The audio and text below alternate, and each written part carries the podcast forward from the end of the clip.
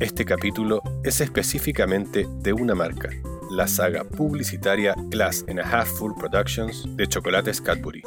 Soy Rodrigo Figueroa Puratich y este es el quinto capítulo de Música Comercial. Bienvenidos.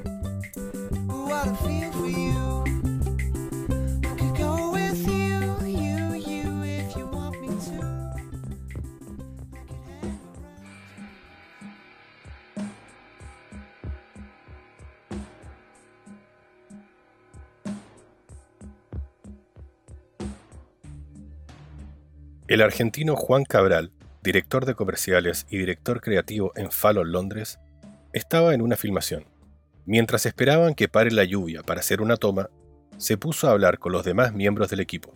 Por alguna razón, se armó un debate sobre los mejores solos de batería de la historia, y desde luego se mencionó la entrada de la batería en el tema de Phil Collins, In the Air Tonight, la canción que abre el álbum Face Value de 1981.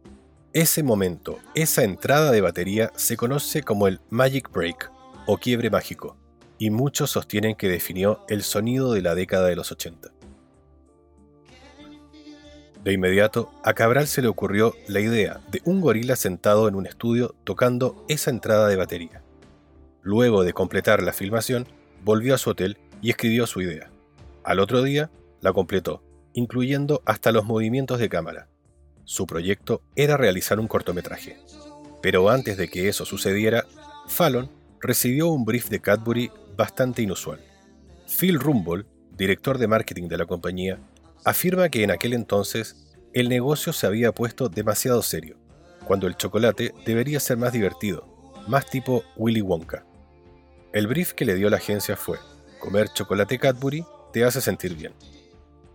En ese momento, Juan Cabral los detuvo en seco y les dijo, paren, no digan nada más. Si el brief es hacer un contenido que diga que el chocolate es un simple momento de alegría en la vida de las personas, como lo hay en cada una de las barras de chocolate, nosotros lo podemos hacer. Y para eso crearon A Glass and a Half Full Productions, donde Cadbury pasaba de ser un fabricante de chocolates a ser un proveedor de alegría. Así, tal cual Disney o Pixar ellos crearían contenido que fuera capaz de sacarte una sonrisa.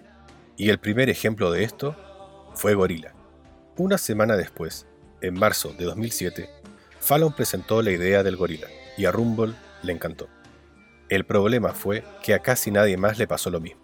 Cuando lo compartió con sus jefes, estos pensaron que estaba loco. Después de todo, la propuesta era un anuncio que duraba tres veces más de lo normal, no mostraba chocolates Cadbury y no tenía ningún mensaje. Encima, el año anterior, Cadbury había retirado del mercado más de un millón de chocolates debido al pánico del público por una infección de salmonela, y la empresa no quería hacer nada que pudiera poner en peligro a la marca.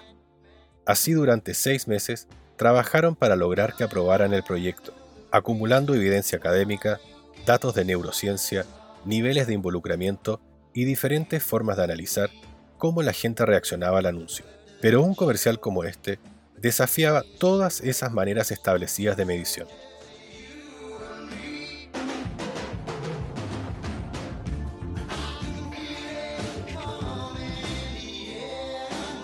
Por eso, Gorilla pasó por cuatro fases de testeo, dos cualitativas y dos cuantitativas.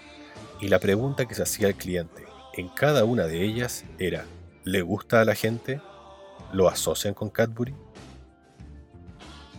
Lo que sí iba quedando claro era el nivel de engagement que este aviso iba a tener, al punto que Millward Brown tuvo que resetear su escala de interés, porque Gorilla estaba muy por sobre todas las mediciones, lo que confirmó que este iba a ser un comercial que sí o sí iba a gustar. Ahora quedaba responder la pregunta en cuanto al nivel de asociación con la marca.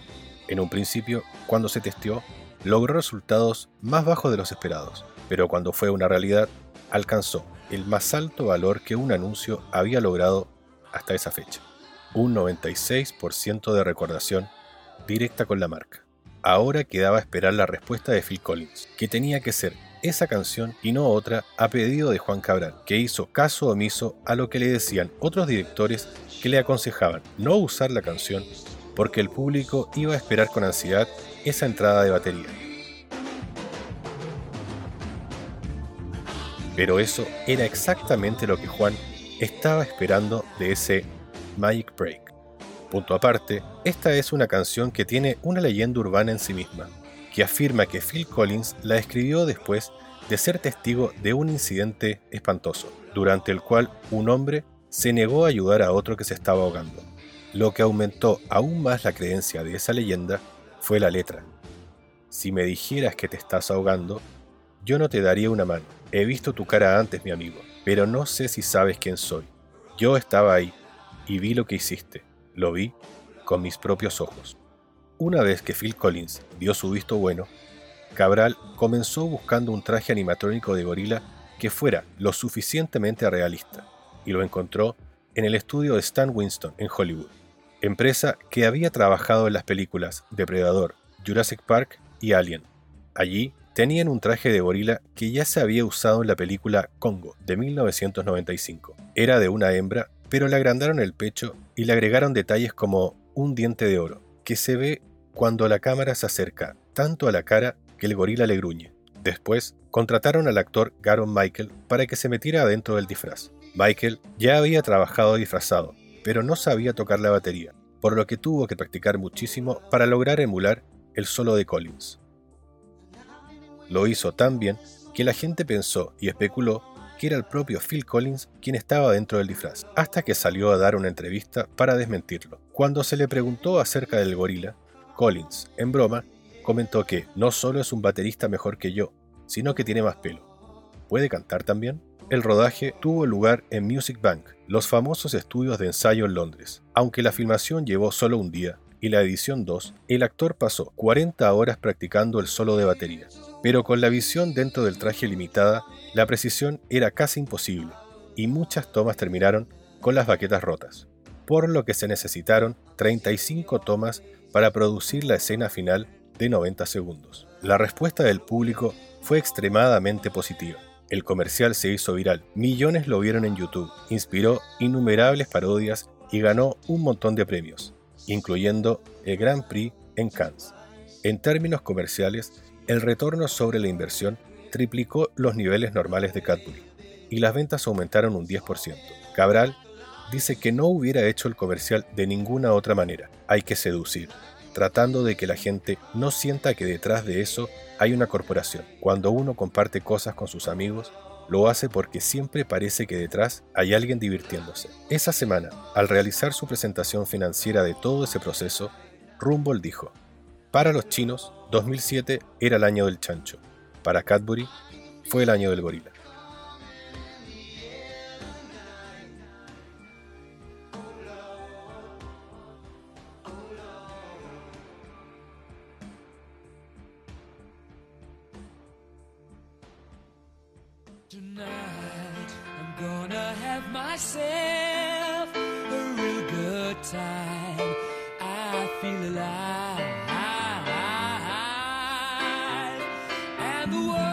El nuevo spot de la saga publicitaria iniciada por el popular anuncio Gorilla, creado por Fallon, es sustituido por una carrera de vehículos en la pista de un aeropuerto, y en lugar de Something in the Air Tonight de Phil Collins, suena otro clásico de los 80, Don't Stop Me Now de Queen. Como en la ocasión anterior, el anuncio ha sido escrito y dirigido por el argentino Juan Cabral. El rodaje tuvo lugar durante seis noches en un aeropuerto en México. En el spot, todo el parque móvil del aeropuerto cobra vida y los vehículos se lanzan a competir, iluminados por 200 focos en una carrera de casi un kilómetro por una de las pistas del recinto. Los vehículos fueron seleccionados de distintos aeropuertos de México y tuneados para la ocasión durante tres semanas, con el fin de que adquirieran un carácter propio. Un equipo de 140 personas trabajó en el rodaje, que corrió a cargo de la productora Blink. Hemos traído la emoción de la típica persecución de autos a alta velocidad de Hollywood a estos camiones de aeropuerto que suelen moverse en cámara lenta, dijo Phil Rumbo, director de marketing de Cadbury. Es una película mágica, diseñada para sacarte una sonrisa. Al igual que Gorilla, Trucks o Camiones se basa en un concepto poco convencional, ambientado en una banda sonora de rock de los años 70-80. Presenta una drag race de medianoche por una pista del aeropuerto, usando una gama de vehículos que incluye transportadores de equipaje y escaleras motorizadas. Tracks destaca nuevamente la habilidad del director Juan Cabral. Está bellamente coreografiado e iluminado, con valores de producción brillantes y una energía que combina perfectamente con la música. Es como una mezcla del programa Top Gear y las carreras locas de Hanna-Barbera, que te hará preguntarte si esto es lo que sucede en las pistas de aterrizaje de los aeropuertos cuando los vehículos del aeropuerto tienen ganas de pasarla bien. Freddie Mercury escribió esta canción cuando se encontraba, según él, imparable, flotando en éxtasis, como un tigre desafiando las leyes de la gravedad y viajando a la velocidad de la luz. En 2005, los televidentes del programa de televisión de la BBC, Top Gear, llamaron a Don't Stop Me Now la mejor canción para conducir un automóvil.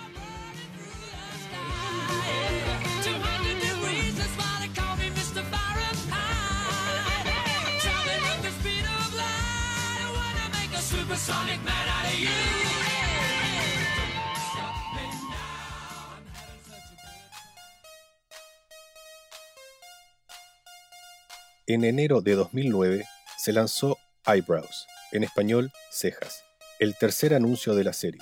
La idea, aprovechar ese momento de alegría cuando aprovechas la oportunidad de salirte con la tuya, como hacer una cara graciosa mientras se fotografía el retrato de tu familia. El anuncio de la agencia Fallon Londres y dirigido por Tom Kuntz presenta a dos niños, Bradley Ford y Georgia Wake, sentados frente a un fondo gris en el estudio de un fotógrafo.